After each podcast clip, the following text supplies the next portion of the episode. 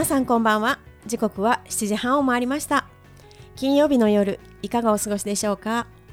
コーチングサラダ誰もが人生の主人公パーソナリティを務めますかよちこと加藤かよです。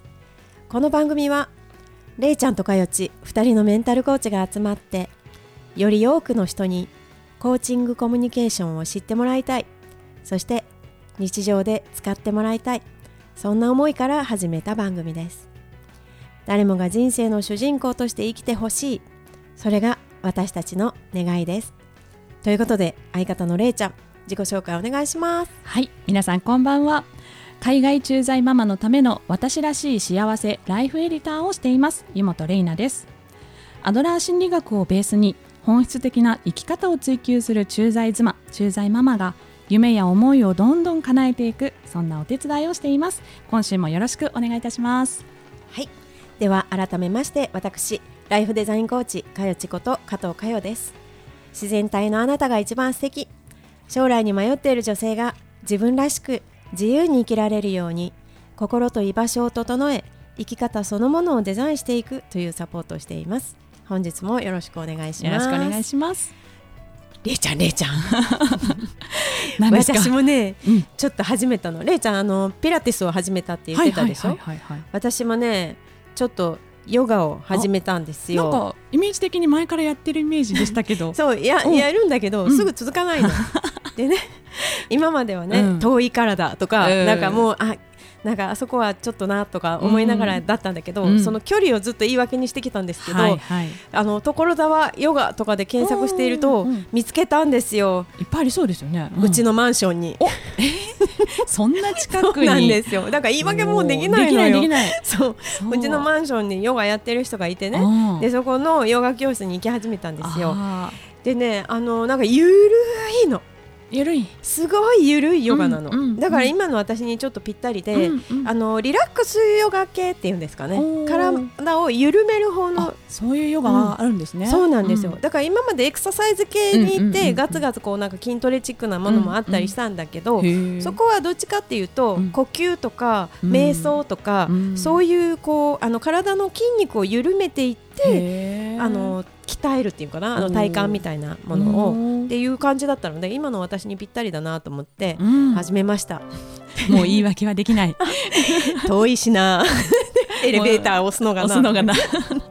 そんなこと言ってる場合じゃないなみたいな。ねですね。はい。はい。ということで、えー本日のコーチングサラダはですね、またねまたまた素敵な男性ですよ。をお迎えしておりますので、はい。あのご期待です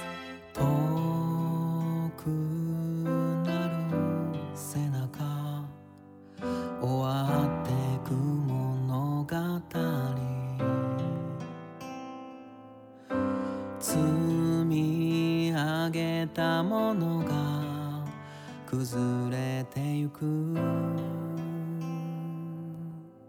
張り裂けそう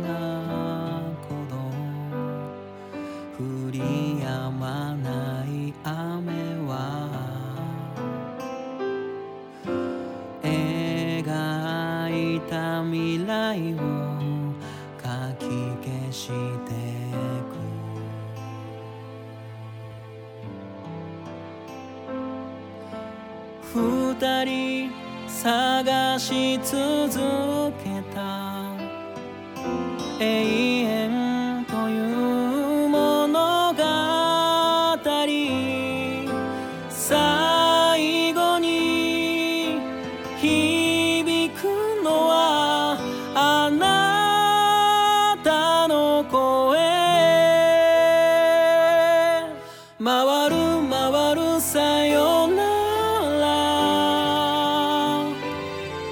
巡る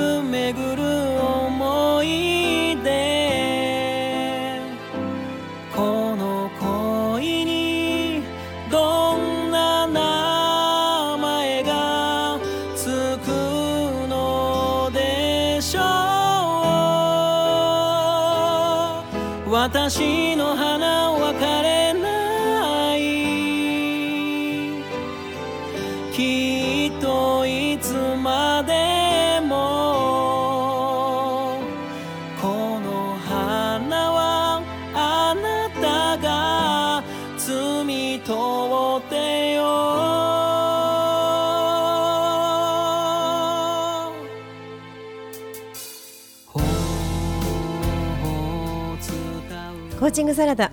本日のゲストは、はい。今ねちょうど曲がかかっていますけれども、うん。この曲を作詞作曲そしてシンガーとしても歌われているうん。サラリーマンシンガーソングライターの阿久津弘樹さんです。よろしくお願いします。よろしくお願いします。うん。ねえなんかこう滑らかな今日のいい曲だようねん。そうですよ。ねつんくんは。阿久津弘樹さんなんですけれども、はい。えーつんくん。と私たちちは呼んでいるんですがそうなんで。す。はい。ね、あのコーチングスクールが同じでですね、今はシンガーソングライターとして活動されているんですけれども、うんあの当時はあのコーチングの一緒に学びの仲間であったというはい。ことですね。そうですね。はい。はい、で、あのその阿久津さんのお話を聞いていきたいんですけれども、はい。えーなぜそもそも、はい。あのシンガーなのにコーチングを習おうかなみたいな 人生に迷ってたんでしょうね。迷ってたんですはねい。もともと歌は歌われてた？歌はずっとやってました。うんはい。うん高校ぐらいからやってましたね。あ、はいそうなんですね。でもその時にコーチングを学ぼうかなって人生に迷われたっていうのは、歌に迷われてた感じ？いや、仕事自体にうん迷ってましたね。うんはいうんそうなんだ。で、それで迷われてどうしてコーチングっていうところに来たんでしょう？はい。もともと自己啓発結構好きで、ええなんかいろんな本読んだんですけど、うんこうあんまり自分に合う事例がなかったというか。サラリーマンとかね、営業の方向けの本がやっぱ多かったりとかうんするイメージがあるんですけど、うん僕そういう職種じゃなかったんで、え。でもこれは結局できる人ができることだけじゃないのっていう。疑問があった中で、ええコーチングってこう一人一人に本当はどうしたいのってこう聞いていく感じなので。あこれはいいなと思って、うんそこから興味を持った感じですね。ああ、そうなんですね。うんうんなんかあのーやっぱりコーチングってこうイケイケどんどんなイメージがあるけど、うんやっぱりそこで、うんあのーいろんな人に問いかけてその人の持っているものを引き出すみたいな、うんチームフローってそういうようなねそうですね。ところでしたよね。うんうんはい、あであのーそのスクールあの迷ってる人多かったですよね。私たちのクラス。そうですね。あの平日クラスだったので、うん。平日にあれだけの人たちが、うん。みんな結構仕事辞めてきたみたいな、そう、俺も辞めていったので、うんそうなんですよね。ね。えでその時に、あの無職の方多かったですけど、自由人多いクラスだったのですっごい楽しかったですよね。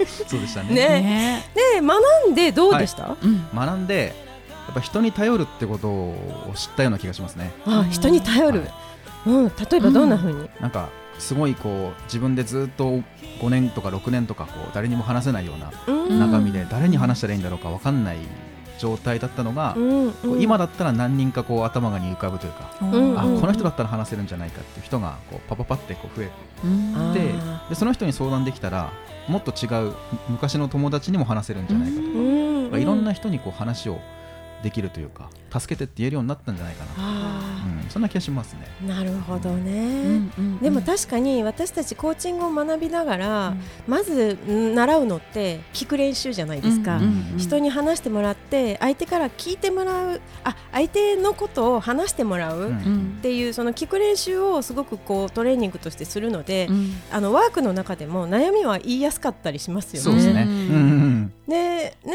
あうん。の過去を振り返ることもすごくたくさんあったし、うん。うんね、やっぱりあのコーチングをするとあのコーチとの関わりが多くなって、うん。で受け入れてもらえる経験をたくさんすればするほど、自分も相手を受け入れられるようになるという、あの私たちの師匠が受け入れの連鎖というふうに言ってましたけれども、はい。そうですね。やっぱりそれがこう好循環というかね、うん。あのつんくんにとっても、うん。そうですね。コーチングの聞き方ってまず一つジャッジをしないっていうところが多いですよね。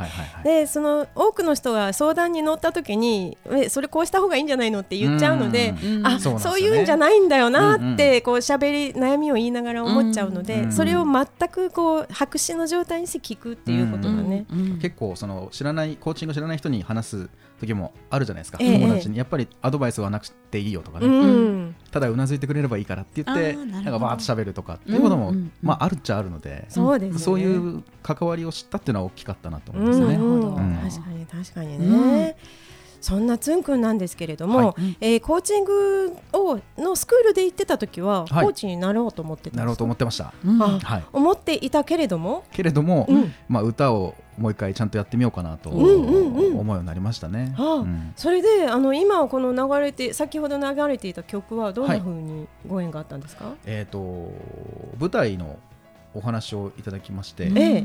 朗読劇っていう舞台なんですけど、朗読劇、うんこうまあ演技ではなく台本がこうあって、それを読むっていうリーディングライブっていうんですかね、ああそういうのの裏でギターを弾くっていううんうん。へえ生演奏でそう BGM を作っていくっていうのをいただいて、うんそこからこう音楽の仕事というか、うん、曲作ったりっていうのもまた再開したような感じですね。そうなんですね、でその音楽の仕事を再開する時って、うん。やっぱり何か気持ちがあったんですか、いやその時は2つ返事でうん「やりますか?」って言われたんで「やります」って言っただけだったので特に深い意味はなかったんですけど、うん、でもやっぱ楽しいよなっては思って作ってましたね。やってみたらやっぱり楽しいよな、うん。うんうんそうですね、うん曲作る時ってはい。どんな風に作るんです、さっきの「海に咲く花」っていう流してもらった曲は、うん。もうピアノにずっと座ってピアノで曲をメロディーを探してうん。コロ鳴らしていきながら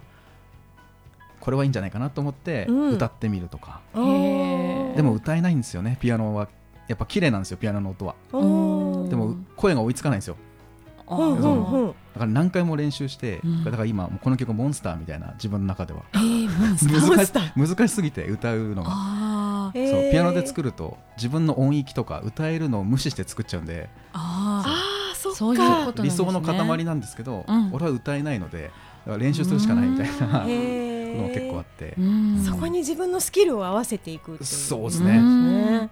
歌いたいと思って頭で作ってピアノで作ったのでなんとかするしかないというすごいで作ってますね。でもその思いの方が勝つから、うんそこにそこに行きたいって思うんでしょうね。ね。え。いやー、うん。そうなんですに、ね。はい。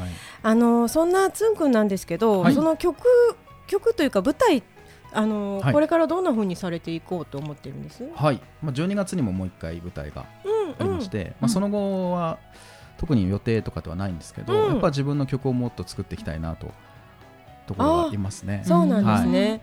なんかこのもう一曲を曲があるとかってお聞きしているんですけども、そうですね。ね。もう一曲も舞台の主題歌で書かせてもらって、うん。結構、まあ、コーチングというか、うん。アドラー色の強めのあ何ですか？そのアドラー色恋愛の強い。の曲なんですけど、うん。やっぱ自分が人生の主人公なんじゃないのという歌を歌詞で書聞いてみい。た曲ですね。うん。はい、ーもうまさにこのこの番組のために 作ってくれたんじゃないの？みたいな。まさに。はい、では早速ねその歌をね、紹介してください。はい、えーキャンパスという歌です。飾った言葉で思いを繕っても案外生きていけるもんだな。流されていても世界は巡ってく。それが当たり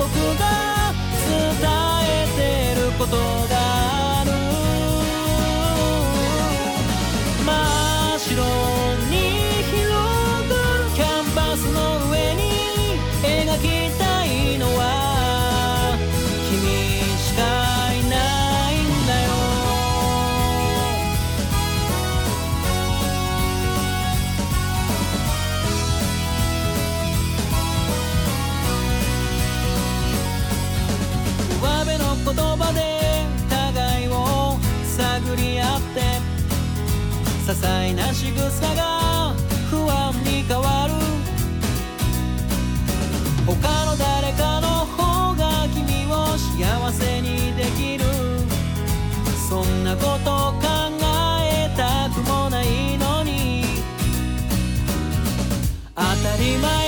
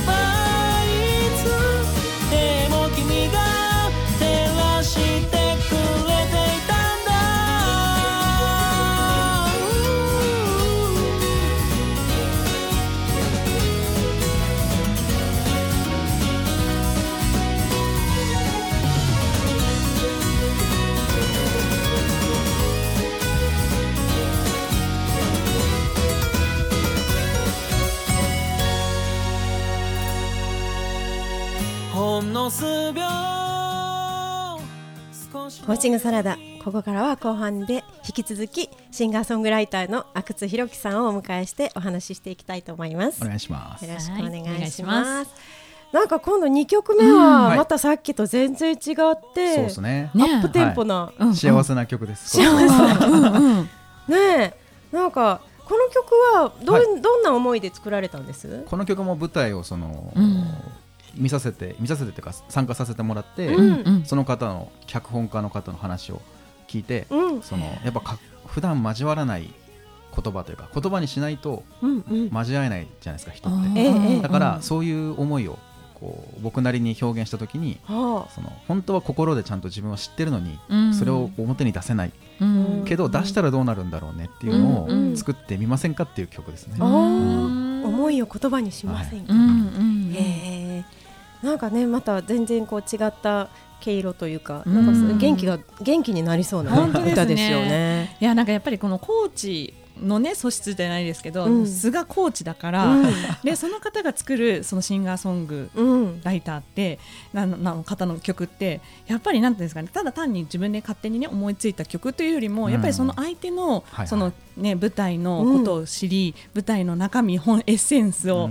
うん。ちゃんと抜き取った上で作られてるっていうのがもうはい。本当にやっぱりまさにやっぱコーチだなって私から見たらもうつんくんはいつもコーチって思ってますよ。ね。え、うん。こうなんか届けたいっていうかね、うん。なんか一人よがりで歌うんじゃなくて、うん。この思いを届けたいみたいなのがすごく伝わってきますよね。うん。うん。でそんなつんくんなんですけれどもね、はいはい。あのーコーチングスクールに行かれてはい。なんかあのちょいちょいアドラーの話あのアドラーといえばつんくんという話をねよく聞くんですよ。そうはいなんです。でねあのはい。卒業後はなんと、うん。アドラえもんと呼ばれていた時期もあったりでね。えーちょっと屈辱的な その体型の意味でのドラえもんだったんですけど 青いシャツを着ててね。そうポケットとかそういうことじゃなくて。なくてね。うんそう。そうそう。でもえーアドラーのことは誰よりも深く、ねうん。理解して本当に。それをまあちゃんと好きだったっていうぐらいですね、うんうんうん。正しいかどうかわかんないですけどね、ええ。うん。うんうん。そのつんくんんアドラーの何がそんなにこう影響されたというか影響を受けたというか、はい。なんでしょこう全部は思い込みっていうう、う、うん。ことかなと、全部は思い込み、はい。そうですね、アドラーの認知論と呼ばれていはいるものですようんね。うんうん。うんうん。そこからですね、はい。うん。その思い込みっていうものをはい。どんな風に解釈してるんですか、そのまあ思いいい思い込み悪い思い込みというか人生に役に立つ思い込みとええ役に立たない思い込みがあって、うん多分役に立たない思い込みはその変な劣等感がうんうん作ってるんじゃないかっていう、変な劣等感えねー。僕はそうアドラーを解釈してて、うんあ自分なんかダメなんじゃないかと思って世界を見ると、うん。やっぱね全部がダメに見えてーええ。くるし、誰かに責められるんじゃないかみたいにうん。見えるし、でもその思い込みの自分なんかダメだがそもそも間違ってるというか、うん。違うんじゃないのっていう、そうですね、多くの人は多分すごくそこで、あのー振り回されちゃうというかね、うん。あるんですよね。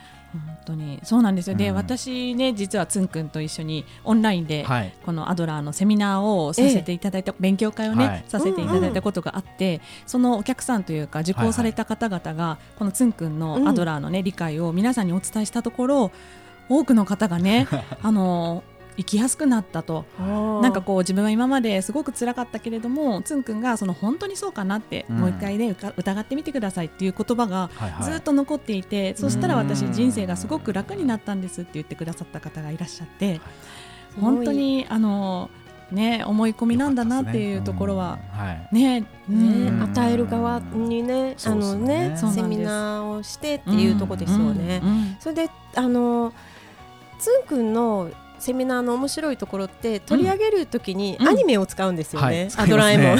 そうなん そうなんですよね。はい、うん。で、今までどんなものを使ってきたんですか？今までは「ワンピースと、うん。あとはレイちゃんとやった時は「アナと雪の女王」っていうね、アナ雪。はい。ディズニーの。ディズニーの、うんうんうんそれをどんな風にアドラーに交えるんです？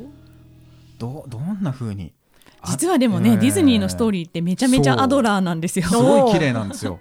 綺麗っていうと失礼かもしれないですけど、うん理解しやすい。うん理解しやすい、うん。えー。例えばそのアナのこういう行動は、えーアドラーの言う劣等感から来ているんですよとか。それは結局認知なので、うんうん。認知論的に考えるとそれはアナの思い込みなんですよとかなんか。そうそうそうそうう。んうんうんうんそうなんですよ。で私たちがね最も理解しにくい共同体感覚みたいなのも、はいはい。一番最後の最後で「そうですね。アナ雪」の場合はストーリーの最後で理解しやすく分かりやすいというそうなんですよ。ことがあったり「ワンピースなんかはねブログでもつんくんはい。取り上げられてらっしゃる。そうですうんね、はい、初めブログをすごい書いてたので。そうなんですよね。うんうんうんそうなんですね。でなんかあのえっ、とアドラーから学んだことっていうのをつんくんはどんなことが多かったですか？はい。アドラーから学んだことはこう失敗から学ぶというか、うん。その失敗して最近失敗がすごく多いんですけど、うんうん。でもこう起き上がる時にいろんな対策を打てるようになってくるというか、うん。だから自分はできないんじゃないかと思ったことができたりするんですよね。おうんだから常に思い込みを疑うっていうことがうんうん。大事なのかなそうです。失敗もね実は失敗じゃないんですよね。そそうそうなんですよ。の思い込みによりけりで。それがダメって言っている自分の認知だったりすそうそう。るんですよね。そのリカバリーした時によりいいものができたりするんですよね、うんうん。うんうんうん、そうですね。ね、なんかあの私もねアドラー心理学をこう教えていたりするんですけど、はい。えっとつんくんにちょっと聞いてみたいなと思うんですけど、はい。私もねあのアドラーをやりながらこれって本当にアドラー言ったんだろうかみたいなところに陥ることが多いんですよ。うん。はい。私はアドラーをアドラーをを直接聞いたわけではないので、うん。アドラーのことを理解した人が書いた本をまたはそれを訳された本を読むみたいなところで、でこれが本当にどうなんだろうっていうところは思ったりしながらするんですけど、はい。ほんつんくんってそういうのなかったですか、めちゃくちゃありましたね。うん。やっぱりあった？正しさうんうん、それどんな風に回避っていうかなんか自分のはい捉え方はどうなんでしょえー、とやっぱり学ぶ時にはがっちり学びたいなっていうのがうん。あるので、うん。アドラーのその直訳というか、うん。そういうものを読んだりしたんですけど伝える時には使えるものを伝えた方がいいなという、うんう、うん、使えるものね、ううんん、うんうん。だし自分の中でも使えるものの方がね残るというか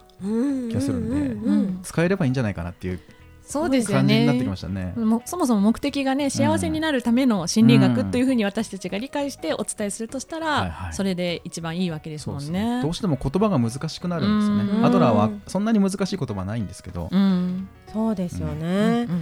であのーずんくん的に、はい。えっ、となんかそのお話を聞くと私もすごく安心したというか、うん。あ私だけじゃないんだみたいなね。